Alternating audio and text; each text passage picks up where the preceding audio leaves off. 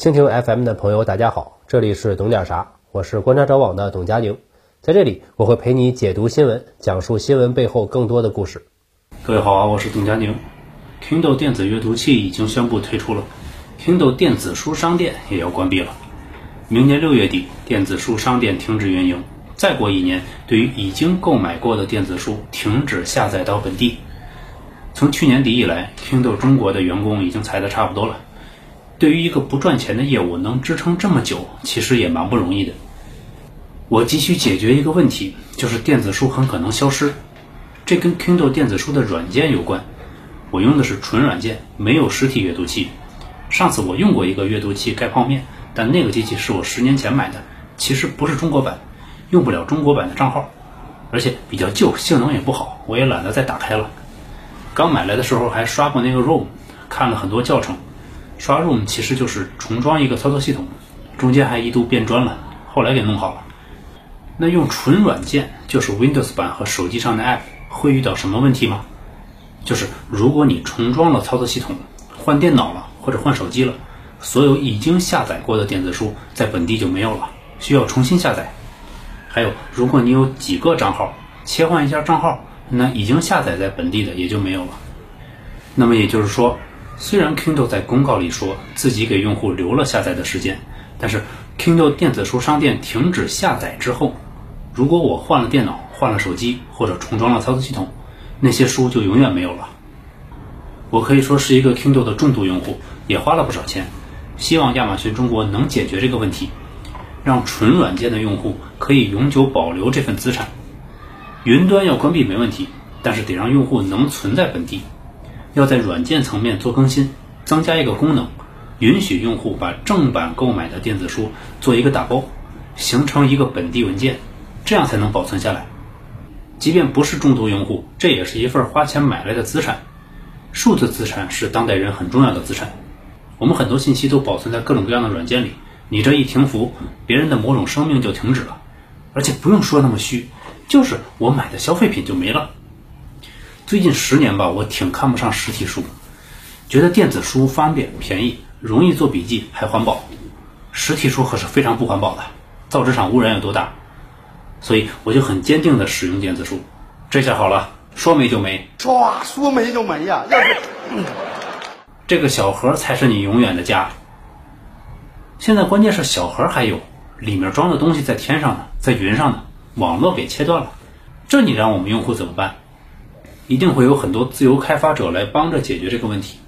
但不管怎么样，开发出来的也算是盗版，我们买的可都是正版书，支持了这么久，那总得有一个正版方案吧？前几天 Kindle 中国还在搞六幺八活动，很多书很便宜，几十上百块钱的卖九块九毛九，甚至三块九毛九。我又像往常打折一样买了一些，还觉得占便宜了。六月二号晴天霹雳。你还别管我看没看，买书就是买书，是一个比较纯粹的行为。我都花钱买书了，为什么还要花时间看？我就是单纯的爱买书，这不行吗？看不看反正都是我的。亚马逊中国得给我们用户一个交代。我又想起了近几年发生的一些事情，国际上的。前一阵我又说了全球粮食安全问题，看来很多东西还真是握在自己手里好啊，踏实。其实跟那些大事儿也没有什么直接关系。我们的诉求很简单，很小，就是我买的产品，你得让我自己留下来。不能相信云呀，老丁。我再说说我个人的阅读经验。其实四月份的时候有一个在家办公的时候的视频，我是录了一段的。后来同事因为篇幅的原因就给去掉了。看书不要从头看，尤其是那种社科知识类的，一定要浅尝辄止，不要看前言。经常是前言看的稀里糊涂就放下了，先看目录，找到跟自己已有知识的结合点，然后直接看这一段，然后马上结合搜索扩充一个更完整的空间。再一个要输出式阅读，先把一个话题当成文章这样来写，从各种书里面吸收资料和营养，就像写文章那样输出着写，结合自己的写作习惯、写作用语、风格，写上几百字、上千字就好了，剩下的明天再写。比如要写一个五千字的文章，用二十万字去了解基本的科普内容就够了。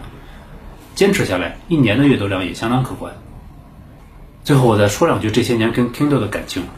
我个人是比较看重 Kindle 里面的社科品类的，特别是非虚构类，很多书比较对胃口，而且很多书经常打折，我天天盯着。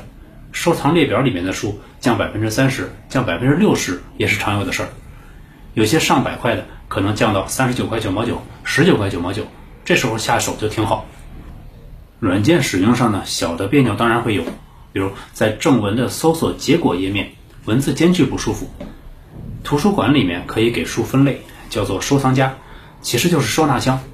叫收藏夹这名字本来就听着挺别扭，这还没什么。主要是收藏夹在不同设备之间不能同步，可是它也有很多优点，笔记的同步啊，允许最多五台设备啊什么的。不说跟同类软件比吧，比纸质书优点还是多得多的。电子书呢，在亚马逊是一个很边缘的业务，这我们都知道，常年亏损，特别是在中国。最近两年，微信读书的用户飞涨，已经远超 Kindle。电子阅读设备领域也有掌阅、文石等企业大力挤压。价格更便宜，体验还更好，只是在版权保护上不如 Kindle。亚马逊用赚钱的业务来长期养一个亏损业务，本来就是不切实际的幻想。这一天的到来也在情理之中。我用了那么久 Kindle 电子书啊，肯定也是有一定感情的，要不然为什么不用微信读书、豆瓣阅读什么的？绝大多数电子书各个平台都有的。微信读书我也有一个年卡，豆瓣阅读我也有一些书，可是跟 Kindle 上不是一个数量级。这感情归感情，消费者与商家的关系首先是一个商业关系，商业关系里面要讲感情，可是往往没什么用。消费者就应该是你产品好了我就支持，不好了我就抛弃，就应该这么简单。Kindle 陪我走过了很多夜晚，我当然是很喜欢它，这些都没问题。不过我相信这次如果 Kindle 能够处理好，我们之间的感情还能停留在一个美好的回忆上面。